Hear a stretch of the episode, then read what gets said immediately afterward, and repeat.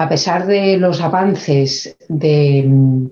las estrategias terapéuticas de primera línea, desgraciadamente, pues siempre tenemos un pequeño porcentaje de pacientes con linfoma de Hodgkin clásico, que son primariamente refractarios.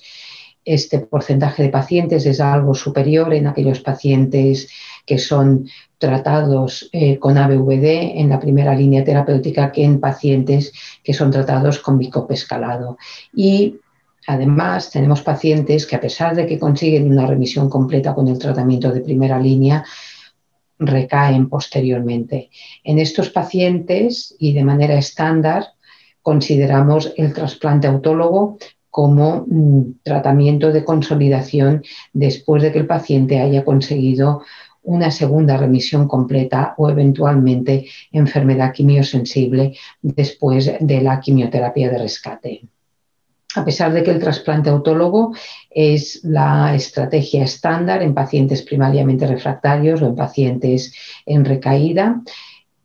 la realidad es que existe un porcentaje de pacientes que recae después del trasplante autólogo y en el momento actual pues hemos optimizado una serie de estrategias que nos permiten mejorar los resultados del trasplante autólogo. La primera estrategia se basa en la utilización del el PET TAC como método de valoración de eh, la respuesta de la enfermedad de base antes del trasplante autólogo. Y sabemos que aquellos pacientes que consiguen una remisión completa metabólica con la quimioterapia de rescate de segunda línea, pues tienen una mejor supervivencia libre de progresión que aquellos pacientes que siguen siendo metabólicamente positivos.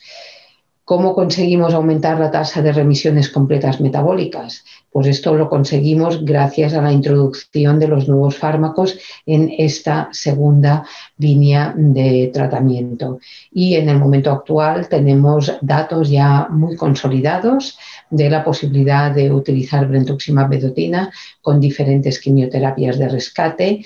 eh, con el objetivo de conseguir este aumento en las remisiones metabólicas completas. Y también tenemos información de la posibilidad de utilizar inhibidores de checkpoint en combinación con quimioterapias de rescate, también con el mismo objetivo, aumentar la tasa de remisiones completas metabólicas. Incluso eh, tenemos datos derivados de ensayos clínicos que nos permitirían eventualmente ofrecer a los pacientes estrategias libres de quimioterapia, con la combinación, por ejemplo, de nivolumab con, brentuximab, con una posibilidad de obtener un elevado porcentaje de remisiones completas antes del trasplante autólogo.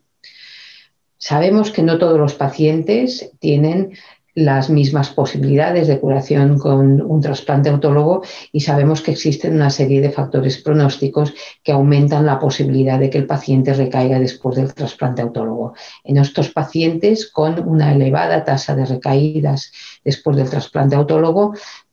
se considera en el momento actual la utilización también de estos nuevos fármacos para consolidar los resultados del trasplante autólogo y así mejorar los resultados de este procedimiento. El estudio ETERA ha demostrado que la utilización de brentuximab vedotina como tratamiento de consolidación después del trasplante autólogo es capaz de aumentar de manera significativa la supervivencia libre de progresión después del trasplante del grupo de pacientes consolidados con este tratamiento. ¿Qué pasa con los pacientes que recaen después de un trasplante autólogo? Estos pacientes durante muchos años han constituido una de las grandes necesidades médicas no cubiertas cuando hablamos del linfoma de Hodgkin clásico.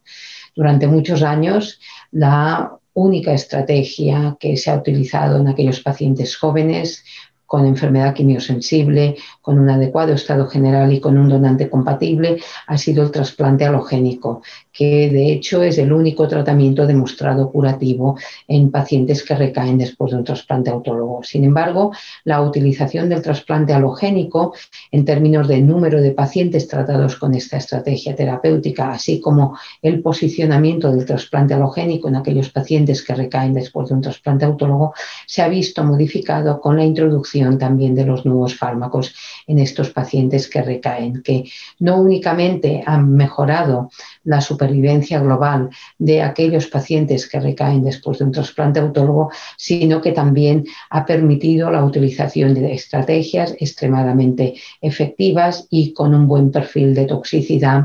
pues en esta situación. En este contexto tenemos la posibilidad de utilizar fuera de ensayos clínicos brentuximab vedotina, que ofrece una tasa de remisiones completas metabólicas como fármaco único de un 34% y también tenemos eh, a nuestra disposición los eh, llamados inhibidores de checkpoint, tanto nivolumab como pembrolizumab, que en principio están indicados en aquellos pacientes que no solo fracasan al trasplante autólogo, sino que también fracasan a brentuximab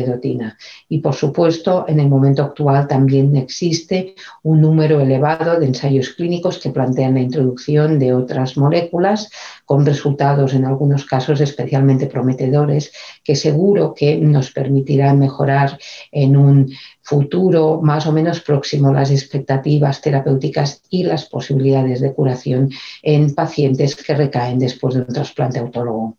Muchas gracias.